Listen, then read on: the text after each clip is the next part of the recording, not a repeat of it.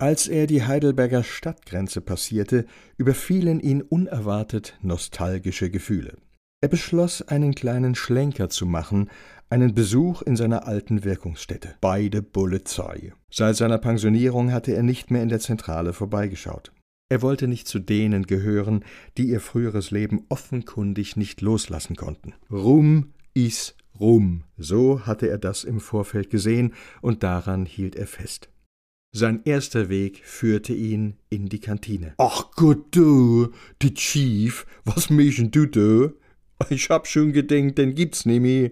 Man hat ja nix mehr gehört, seitdem, dass du in Pension bist. Der Empfang tat ihm gut. Rot mal, was es heit gibt. Riebsche mit Kraut. Genau, woher wischen du das? Das ändert sich nie. Das gibt's noch in hundert Jahren. Das Riebsche heit ist scheins auch schon so alt. Gut sieh ich aus, bissel zugelegt. Oh, Silva. Jetzt erzähl mal, was gibt's Neues? Nix weiters. Gar nix. Ne, du habe mir anderes kehrt. Hä? Kaum, dass du nimmi schaffst, licht du's gleich mal krache. Seest, der Günder, der hut jetzt eine. Wie ich das gehört hab, hat's mich schier verrupft. Ich hab gleich mal einen Aushang gemacht, nebendran, von deine Fahndungsfoto. Kaum zu glauben, aber wahr, der Günder hat doch glatt e Frau. Habe die Leute gesagt, was? Der? Im Leben nicht. Das ist bestimmt bloß Fake News. Kommissar Günther grinste. Er hatte sich nicht getäuscht.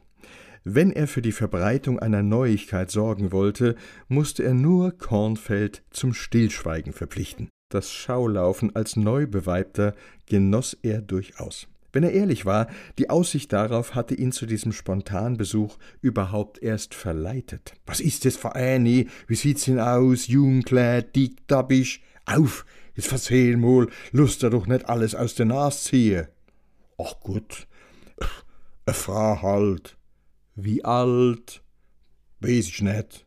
Kinder, bitte. Wahrscheinlich zwanzig, du Fuchs. Nee, normal. Äh, hast du wenigstens ein Foto? Für was? Ich hab immer Foto von meiner dabei. Das ist allerdings 30 Jahre altes Foto. Gib's zu, du hast bestimmt ein Foto von der Inga. Woher wisst ihr, wie die heißt? Günder, mir schaffe Fleisch bei der Polizei. Und wie sieht's aus, steigst ei bei derre? Hä? Ah, die ist doch Mediatorin in Glickerbach. Ihr wisst ja schon mehr als wie ich. Nebenbei, alles in Ordnung, man hat nichts weiters gehört, außer dass die en Sohn hat. Ich hoff, du weißt es auch schon. Natürlich, mir unternehmen als was zusammen. Oh, spielst als mit dem Rädelkasten? Moment, Günder, kotzig und rollfroh. Wie heißt dann der Kleine von der Inga? Nolan. Stimmt, und wie alt ist er? Der Stromer?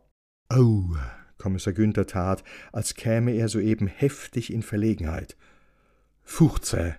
Stimmt, Tisch bestanden. Und mir können dich beruhigen, es liegt nix vorgehe, denn. Noch? In dem Alter weiß man nie. Kommissar Günther war in dieser Hinsicht zuversichtlich. Für die einschlägigen Vergehen müsste Nolan ja erst einmal aufstehen. Aller Günther, mir müsse dann mal wieder was schaffen. Und du? Oh, ich geh noch bissel in die Stadt. Schuppe. Obacht, Günther, du bist doch bestimmt mit dem Auto da. Nee, net so Schuppe. Bissel einkaufen. Keine schlechte Idee holt er mal en neue Kittel. Länger als wie dass ich mei Frau kenn, kenn ich dem Günther sein Kittel. In der Heidelberger Hauptstraße suchte er den erstbesten Laden Fackler Mode auf. Eine zu seiner Beruhigung nicht mehr ganz junge Verkäuferin, er hasste es, wenn ihm zwanzigjährige modeberatend zu Leibe rückten, kam auf ihn zu. Ihr Blick verriet langjährige Erfahrung, wonach er Ausschau halte. Bissel was, äh, Vater Frühling, hatte er tatsächlich Frühling gesagt? Jetzt? Zu Herbstbeginn? Sie lächelte wissend. Dann kommen Sie mal mit. Ich glaube, ich habe genau das Richtige für Sie. Normalerweise scheute er im Kaufhaus den Blick in den Spiegel, schon die Beleuchtung machte ihn blass, alt und griesgrämig. Doch dieser cremefarbene Leinenanzug mit dem weißen Leinenhemd stand ihm weit besser als erwartet. Lag das nur an seiner gesunden Gesichtsfarbe vom Urlaub? Oder sah man sie ihm an, die Verliebtheit? Mit einem völlig neuen Gefühl schlenderte er nun durch die Hauptstraße. Täuschte er sich, oder betrachteten ihn vor allem die weiblichen Passanten Anasta? Er erreichte den Marktplatz, setzte sich in ein Straßencafé und beschloss, Inga teilhaben zu lassen. Er nahm sich sein Handy und schickte sich an, sein erstes Selfie nicht nur zu fabrizieren, sondern auch gleich zu versenden. Er rückte sich in Positur. Zack, erledigt. Unglein noch eins. Zufrieden lehnte er sich zurück. Sein Blick wanderte über den Marktplatz. Plötzlich fiel ihm dieser Pfarrer Silvanus wieder ein. Hier also war der Mann vor vierhundertfünfzig Jahren hingerichtet worden.